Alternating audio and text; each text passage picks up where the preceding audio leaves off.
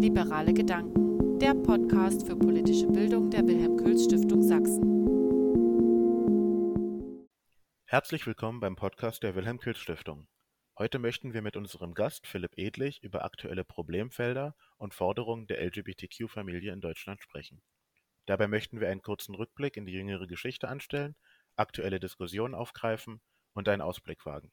Herr Edlich ist Landesvorsitzender Mitteldeutschlands des Vereins Liberale Schwulen und Lesben. Danke, dass Sie sich heute Zeit nehmen, um Gast in unserem Podcast zu sein. Könnten Sie uns aktuelle Problemfelder, die Ihr Verein und Sie persönlich für die LGBTQ-Familie sehen, aufzeigen? Was sind Ihre zentralen Forderungen? Ja, die äh, Problemfelder, die aktuell im Bereich Adoptionsrecht äh, bestehen, sind halt noch Ungleichbehandlung gegenüber heterosexuellen Paaren im äh, Bereich der Stiefkindadoption. Ähm, das betrifft äh, hauptsächlich lesbische Paare, weil laut Gesetz halt äh, die Mutter ähm, nur diejenige ist, die das Kind auch gebärt und ähm, die Partnerin da nicht in diese rechtliche Stellung kommt, äh, sondern das dann äh, wiederum bürokratischer äh, Prozess ist, der dann ablaufen muss. Anders bei heterosexuellen Paaren, wo ja der Vater mit der Mutter verheiratete Mann ist. Ansonsten liegt es halt äh, in dem Bereich viel daran, dass das Ganze, die Rechtslage auch in den Ämtern umgesetzt wird, dass dort äh, homosexuelle Paare ein, einfach gleichberechtigt angesehen werden, beziehungsweise Paare insgesamt aus der LGBTIQ-Familie. Okay, also die gesetzlichen Hürden sind tatsächlich nicht mehr so groß, wie es noch vor einigen Jahren der Fall war.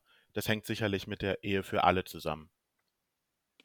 Genau, das äh, kann man durchaus sagen, dass sich dort einiges ähm, danach bewegt hat und ähm, die Hürden sich dem anpassen, was auch andere Patchwork-Familien als Problemstellung haben. Ja, von weg würde ich äh, einfach mal kurz zwei Begriffsdefinitionen bringen wollen. Das sind zum einen die Regenbogenfamilie und die Patchwork-Familie. Ähm, Patchwork-Familie ist ja vielen schon ein Begriff, denke ich. Patchwork-Familien sind einfach Familien, in denen Kinder äh, von unterschiedlichen Eltern zusammenkommen. Also beispielsweise Paare sich zusammenfinden, wo einer oder beide Elternteile schon Kinder aus früheren Beziehungen mitbringt. Ähm, das ist äh, ja auch vielfach im heterosexuellen äh, Umfeld äh, bereits gang und gäbe heutzutage. Und ähm, Regenbogenfamilien sind damit auch eng verwoben. Ähm, letztendlich sind Regenbogenfamilien immer Familien, bei denen mindestens ein Elternteil schwul, lesbisch, bi, trans oder intersexuell ist. 2018 veröffentlichte der Verein Liberale Schwulen und Lesben ein Positionspapier und forderte eine Reform des Familienrechts. Damals regierten noch die Koalitionen aus SPD und CDU. Welche positiven Entwicklungen gab es denn seitdem unter der Großen Koalition? Ja, ähm, zu den Zeiten der Großen Koalition kam da nicht wirklich was. Ähm, das ist alles jetzt erst ähm, mit dem Koalitionsvertrag äh, der Ampelkoalition gekommen. Dort ist ähm, beispielsweise enthalten, dass die automatische Elternschaft, äh, von der ich gerade schon sprach, ähm, mit äh, reformiert werden soll. Das ist eine unserer Forderungen gewesen. Beim Thema Mehrelternschaften, was ja auch heterosexuelle Patchwork-Familien ähm, grundsätzlich betrifft, da gibt es einen äh, Minimalkonsens. Ähm, da haben wir uns leider nicht vollständig durchsetzen können als FDP. Und da gibt es dann so ein paar Hilfestellungen für äh, Elternteile, die halt nicht die rechtliche Stellung eines äh, Elternteils haben. Und aber bei dem Punkt der rechtlichen Grundlagen für die Elternschaftsvereinbarung, die ja viele rechtliche äh, Probleme bei beispielsweise Samenspenden äh, im Vorhinein klären, das ist Teil des Koalitionsvertrages im Koalitionsvertrag der Ampelkoalition ist unter anderem ein nationaler Aktionsplan für Akzeptanz und Schutz sexueller und geschlechtlicher Vielfalt sowie eine Reform des Abstammungsrechts vorgesehen. Halten Sie dies für leere Floskeln oder blicken Sie positiv auf den Koalitionsvertrag und den nationalen Aktionsplan? Nein, das halte ich äh, durchaus nicht für eine leere Floskel. diese Aktionspläne sind auf Landesebene schon weit verbreitet und äh, seit einigen Jahren etabliert. Beispielsweise äh, die drei Bundesländer, die in unserem Landesverband existieren, das sind Sachsen-Anhalt, Sachsen und Thüringen, die haben diese Aktionspläne. Ähm, da sind Teile davon, dass äh, beispielsweise Aufklärung in Schulen äh, geschieht zum Thema LGBTI, dass es halt in gewisse gesellschaftliche Normalität bekommt als Thema und ähm, Kinder sind da deutlich offener und äh, übernehmen Diskriminierung eigentlich nur, wenn sie sie irgendwo anders vorgelebt bekommen. Und an diesem Punkt anzusetzen, ist halt schon wichtig. Andererseits kann dort äh, beispielsweise Diversity Management im öffentlichen Dienst aufgegriffen werden, dass sich also die Länder als Verwaltung selbst ähm, an die eigene Nase fassen und ähm, schauen, wie gehen wir intern mit äh, LGBTI um. Ähm, ist, da, wie sind wir ein angenehmer Arbeitgeber und äh, diese Offenheit zu zeigen, das ist halt auch äh, wichtig, gerade wenn LGBTI mit Anliegen, die äh, spezifisch sind, auf die Verwaltung zugehen müssen, dass sie dann wissen, okay, hier haben wir Ansprechpartner, die uns äh, dafür nicht schräg angucken. Ansonsten ist es halt so, dass diese Aktionspläne viel äh, dazu beitragen können, dass Vorfälle, in denen LGBTI Opfer von Hasskriminalität werden, ähm, durchaus äh, reduziert werden können, dass äh, bei der Polizei äh, und der Staatsanwaltschaft ein Ansprechpartner explizit dafür für diese Kriminalitätsdelikte entstehen ähm, die sich dann darum kümmern, dass man dort einen Ansatz findet, äh, diese noch äh, gezielter zu bekämpfen. Teil dieser, dieses Aktionsplans muss sicherlich auch die Bundesstiftung Magnus Hirschfeld sein. Magnus Hirschfeld hat als Sexualwissenschaftler viel äh, geleistet, um das Thema für LGBTI zu normalisieren und äh, Diskriminierung abzubauen. Ähm, die Stiftung leistet hier äh, wertvolle Arbeit. Ihr Ausblick ist also eher positiv. Es ist ja nun so, dass ein aktueller Gesetzesentwurf vorhanden ist, über den ich noch gerne sprechen möchte. Und zwar hat die neue Bundesregierung aus SPD, Grünen und FDP in ihrem Koalitionsvertrag beschlossen, das Transsexuellengesetz abzuschaffen und durch ein Selbstbestimmungsgesetz zu ersetzen. Es soll damit möglich sein, rechtliche Änderungen des Vornamens und des Geschlechtseintrags im Personenstand zukünftig beim Standesamt durchzuführen. Könnten Sie uns eine kurze Einschätzung zu diesem Gesetzesentwurf geben? Ja, dieser Gesetzesentwurf ist dringend notwendig. Das Transsexuellengesetz ist äh, einfach überaltert. Es entspricht nicht mehr dem heutigen Stand äh, der Erkenntnisse.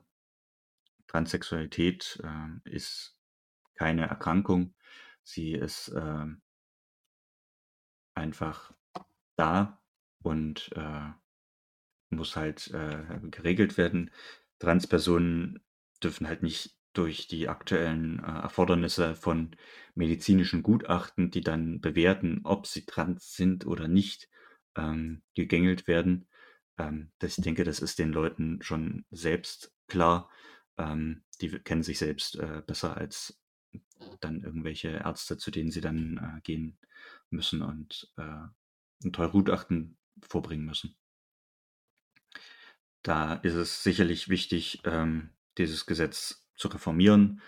Ähm, letztendlich ist es wichtig, dass für Transpersonen der Umstieg äh, bzw. Die, der Einstieg in das äh, neu, den neuen Lebensabschnitt, ähm, die Identifizierung mit einem anderen Geschlecht ähm, einfach gemacht werden muss, damit äh, ganz einfach der Leidensdruck ähm, nicht unnötig lange anhält und die Personen halt ähm, mit sich selbst im Reinen sein können. Wir haben die, das Transsexuellengesetz angesprochen. Was ist denn Ihr allgemeiner Ausblick von der, was die Ampelkoalition in, den, in der aktuellen Legislaturperiode noch angehen könnte, Probleme, die die LGBTQ-Familie betreffend sind. Ja, da äh, gibt es einen interessanten Gesetzesentwurf aus der äh, damaligen Thüringer Landtagsfraktion der FDP aus dem Jahr 2020. Ähm, die sind da noch einen Schritt weiter gegangen, als nur das Transsexuellengesetz zu reformieren. Die haben dann einmal gesagt, so, warum gehen wir nicht einmal komplett ähm, den Bestand an Daten in der Verwaltung an? Müssen wir dann überall das Geschlecht der Person äh, mit erfassen? Oder ist es nicht auch einfacher, ähm, das einfach zu streichen, wo es nicht notwendig ist und äh, sich da gar nicht damit beschäft zu beschäftigen? Ist die Person, die jetzt da einen Bauantrag stellt, männlich oder weiblich? Ähm, und ganz einfach ein geschlechtsneutrale äh, und ganz einfach auch geschlechtsneutrale Formulierungen zu verwenden, ähm, sofern nicht irgendwelche spezifischen Rechtsfolgen ähm, an das Geschlecht der Person geknüpft sind. Ja. Letztendlich muss beim transsexuellen Gesetz dann auch darauf geachtet werden, dass dann anschließend eine einfache Möglichkeit besteht, ähm, neue Zeugnisse oder Urkunden zu beantragen mit äh, dem neuen Namen, der neuen Identität, weil das ansonsten natürlich wieder äh, ein Hindernis äh, darstellt für die Person, die dann irgendwie erklären muss, warum denn auf dem Brief äh, ein anderer Name steht, ähm, als man selbst angibt. Insgesamt kann man aber sagen, dass der Koalitionsvertrag schon äh, sehr viele Forderungen umfasst, die jetzt angegangen werden müssen. Artikel 3 des Grundgesetzes soll um die sexuelle Identität äh, erweitert werden. Das Transsexuellengesetz haben wir schon angesprochen. Dazu gehört natürlich äh, dann auch wieder, dass geschlechtsangleichende Behandlungen auch äh, übernommen werden müssen von den Krankenkassen. Ähm, dass wir Hintertüren äh, natürlich auch äh, beim OP-Verbot an intersexuellen Kindern schließen. Das äh, gehen wir halt als äh, oder geht das geht die Koalition halt auch an.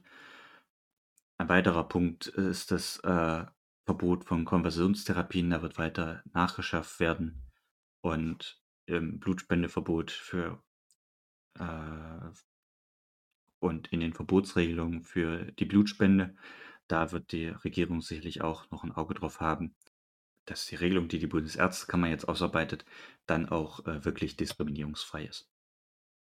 Vielen Dank für Ihre Einblicke, Herr Edlich.